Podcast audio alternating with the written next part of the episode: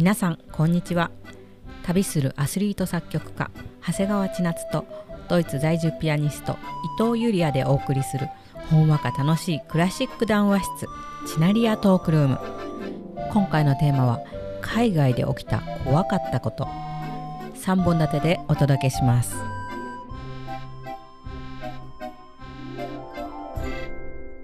こんにちは。作曲家の長谷川千夏です。こんにちは、ピアニストの伊藤ゆりやです。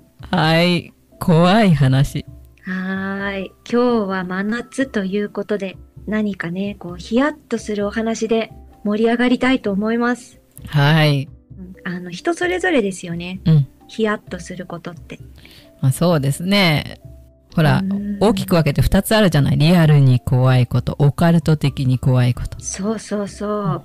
あの、今日は両方兼ね備えておりますので、ぜひ皆様で寒くなりましょう。じゃあ、いきなりですけれども、ユリアさん、はい1話目お願いします。今回3本ね、そうです3本立てで。うん。最初にお話しするのは、まあ、リアルに怖かったことでいきますかね。コンクールを受けた時のお話なんですけれども、イタリアってこうちょっと治安が悪かったりとかする場所があるんですよ。うん、聞きますね。そうなんです。で、まあ、特に南に行けば行くほどということがありましてう、ん。で、その思いっきり治安が悪いと言われているスラム街のような場所にホテル選んじゃったんですね。もう現地行かないとちょっとこればっかりはわからなくて、で、またそこが会場まで歩いて3、40分ぐらいかかる場所で、うん、あの、綺麗なんですよ、海が。うん。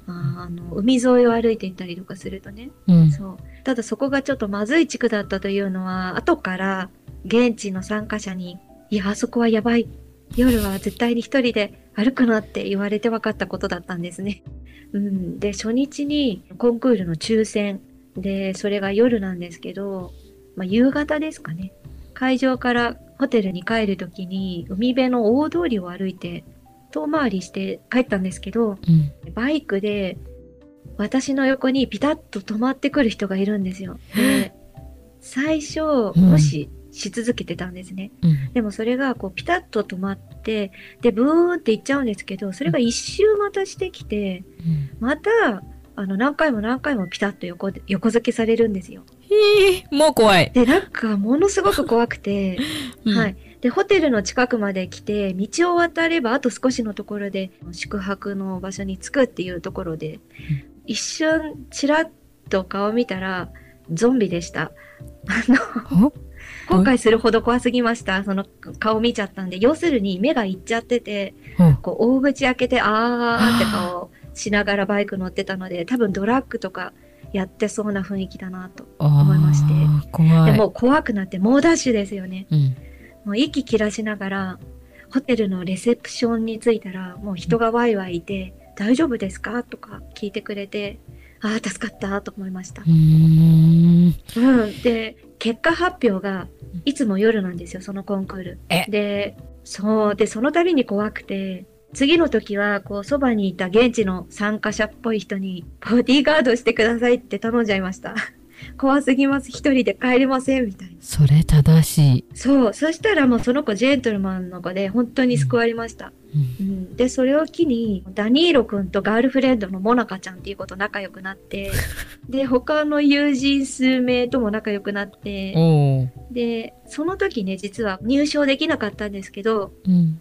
うん、それこそスカウトされて演奏旅行にあのテレビ局の方呼んでくださったということがあって、で、再びその地を訪れたんですね。おーで、その時にまたみんなでご飯食べに行きました。あの時ありがとう、みたいな。えー、すごい。そう、それで友情が芽生えたという。出会いの場になりましたね。はい。ただね、めちゃくちゃ怖かったです。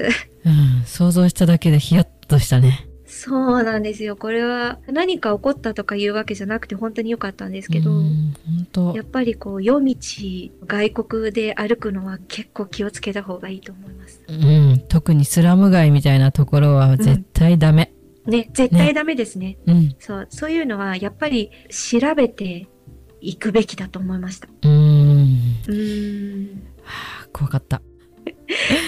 えーじゃあ、ちなっちゃんの方に話を振ってみたいと思いますが、ちなっちゃんはどんな経験しましたか？私もリアルにちょっと怖かったエピソードで、あれはね、ベルリンで日本人の愛子さんっていうお友達のお家で夜までお茶しながら二人でずーっと喋ってたのね。で、その日、最終のトラムという路面電車に乗ったんです。はい。そしたらそのまま寝ちゃってお、倉庫の近くで目が覚めました。そう。え、倉庫に連れて行かれちゃうところだったってことですそう、か倉庫の直前ぐらいの駅で、あって目が覚めて、降りたんだよね、慌てて。でもどこかもわからなくって、路面電車の路面図確認して、線路に沿って歩いてみることにしたんです。うーん。怖いよね。これも夜中だからさ、やっぱり。もちろん、東も西ももう統一されちゃってるんだけど、それでもまださ、東ドイツってちょっと、東側のベルリンってあんまり、違いますね。うん、ちょっと暗い感じもやっぱりあって、うわ、怖いですよ。怖いよ。で、ここで何が起きたかというと、トイレに行きたい。でもさ、日本じゃないじゃないコンビニとかもなくて。それでパッと目に入ったのが、ペンシオンって書いてある、うん要はペンションって書いてある看板が目に入って、はいはい。宿ならトイレがあるはずと思って駆け込んだ。入った先にはすぐトイレがあって、ああ、ここだよかった間に合ったと思って、ところ構わずドアを開けてバーンと入ってった。で、それして、さあ出ようかなと思った時に、なんとそこがどうやら男性用のトイレだったらしくって。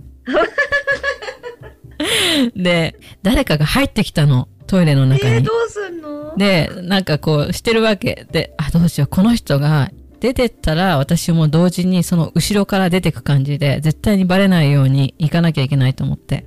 でしかもそのペンシオンって書いてあるその宿の中ではこう、酔っ払った男の人たちの笑い声とかがすごい聞こえるわけ。リアルに怖いじゃないですか。え、怖いよ。なんかいろいろな意味で怖くない？なんか私外国人だし、不審者っぽいし、みんな酔っ払ってるし、みたいな、なんかもうダブル怖くっ立て。場危ういですよね、それ。そう。だからやばいと思って、で、やつが出たその後に、今だと思ってガーってダッシュして出たの。そしたらなんかその人も多分酔っ払ってたんだろうね。お今のなんだみたいな感じで。あ、よかったね、気づかれだけど問題はこの後で、もう無我夢中で、その辺にあったドアを開けて、外に出たと思ったの。そして、はい。バタンってドアが閉まって、見たら中庭に来ちゃってて、今閉めたドアが内側からもう自動ロックかかってて入れない。ねこれドラマにしませんか？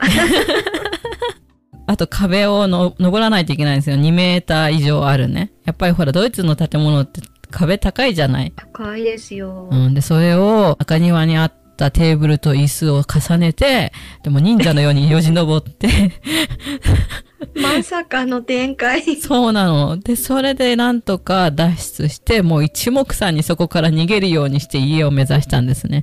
で、帰宅したのは朝方の4時でしたということで、無事に帰れました。お疲れ様でした。はい、めでたしめでたし。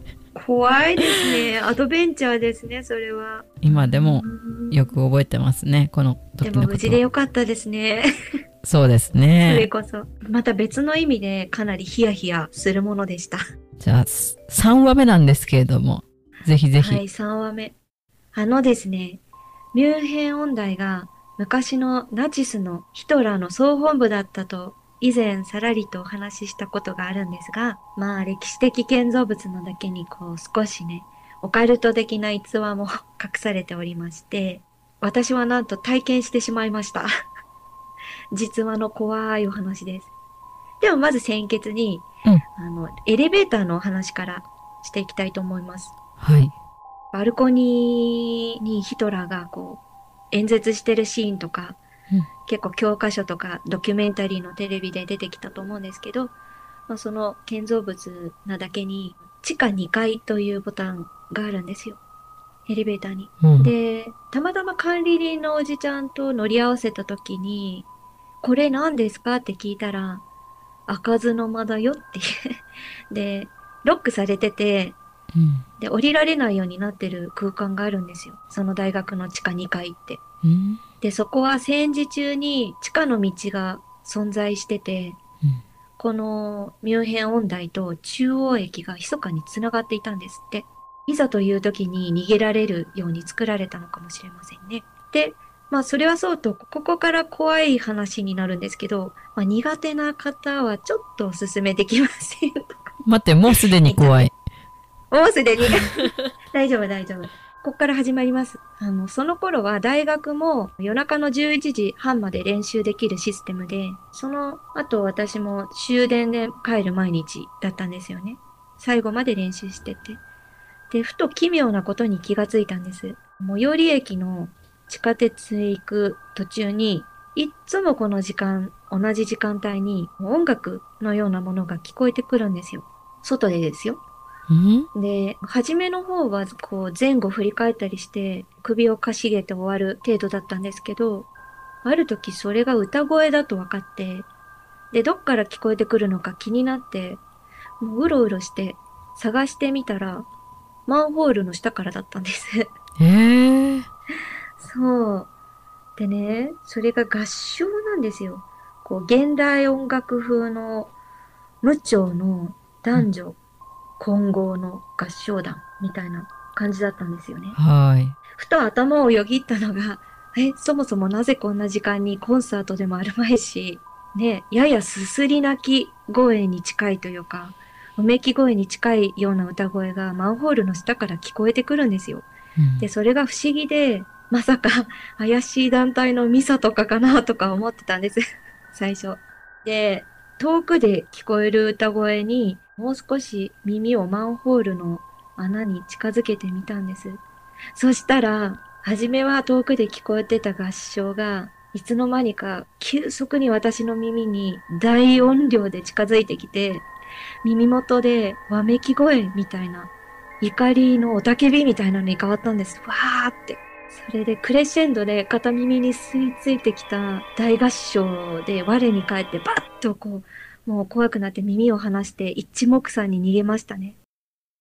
大丈夫 怖すぎました、あれは。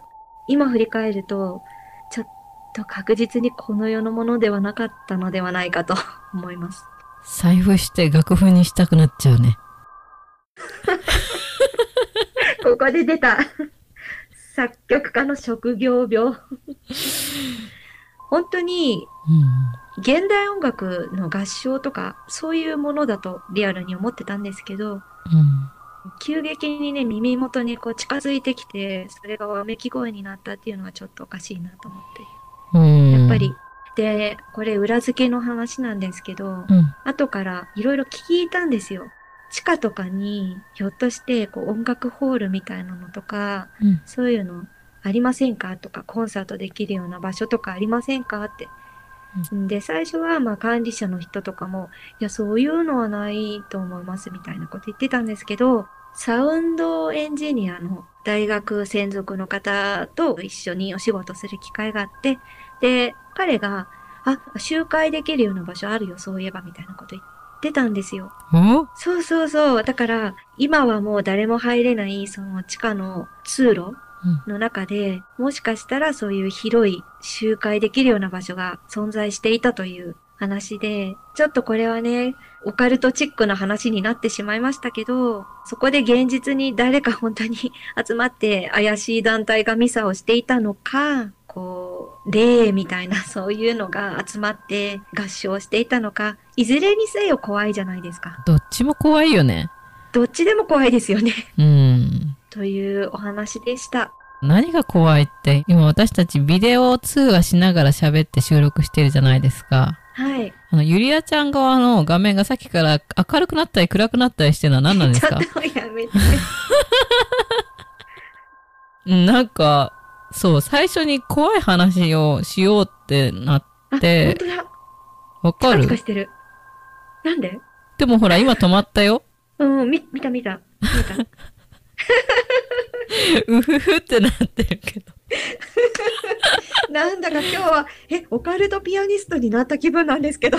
あの、思うけど、例えば霊がいるとしてですよ。うん。なんか最近物理の本読んだら、11次元とかそういうのも存在してるらしくって。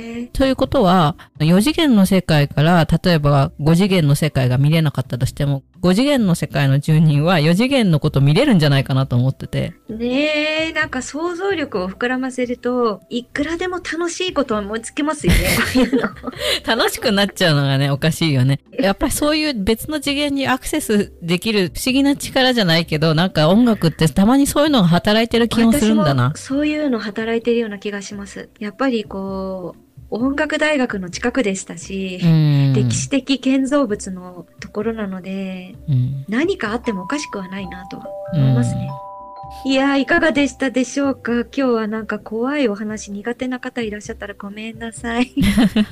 じゃあ、えっ、と、はい今日の音楽なんですけども、ちょっとヒヤッとしたところで、海外で起こった怖かった話ということで、ちょっと外国っぽい感じの曲を流していきたいと思います。はい。こちらは、ツイッターで知り合いました。ビートニクスターさんという方と一緒にコラボで作りました。はい。どんなところがコラボだったんですか？後ろのバックミュージックのリフをビートニクスターさんがリズムとかベースとか作ってくださって、アドリブっていうかな、オルガンとピアノのはい部分を私が担当しました。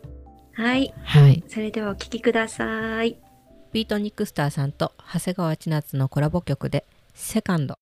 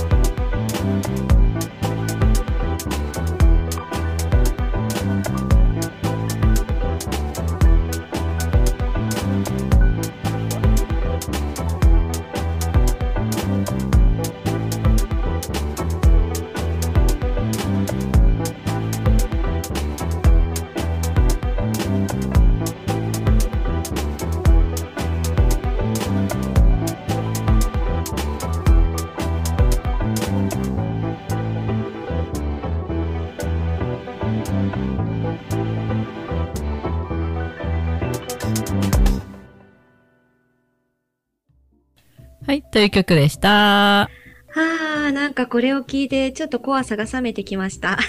うん、少し和んだね。うん、少し、あの、心を落ち着けて。というよりもなんかこの怖い今回のストーリーが、この音楽でより引き締まったような気分になってきました。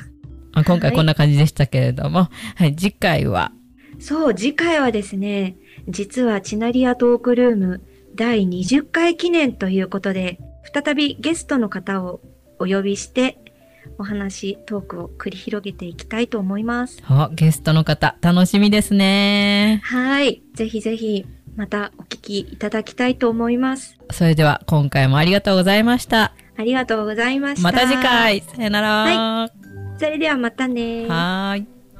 次回はチナリアトークルーム第20回放送記念ということで作曲家のタクさんにゲストとしてお越しいただきます。テーマはセルフマネジメントについて。業界の方ならではの貴重なお話が聞けますよ。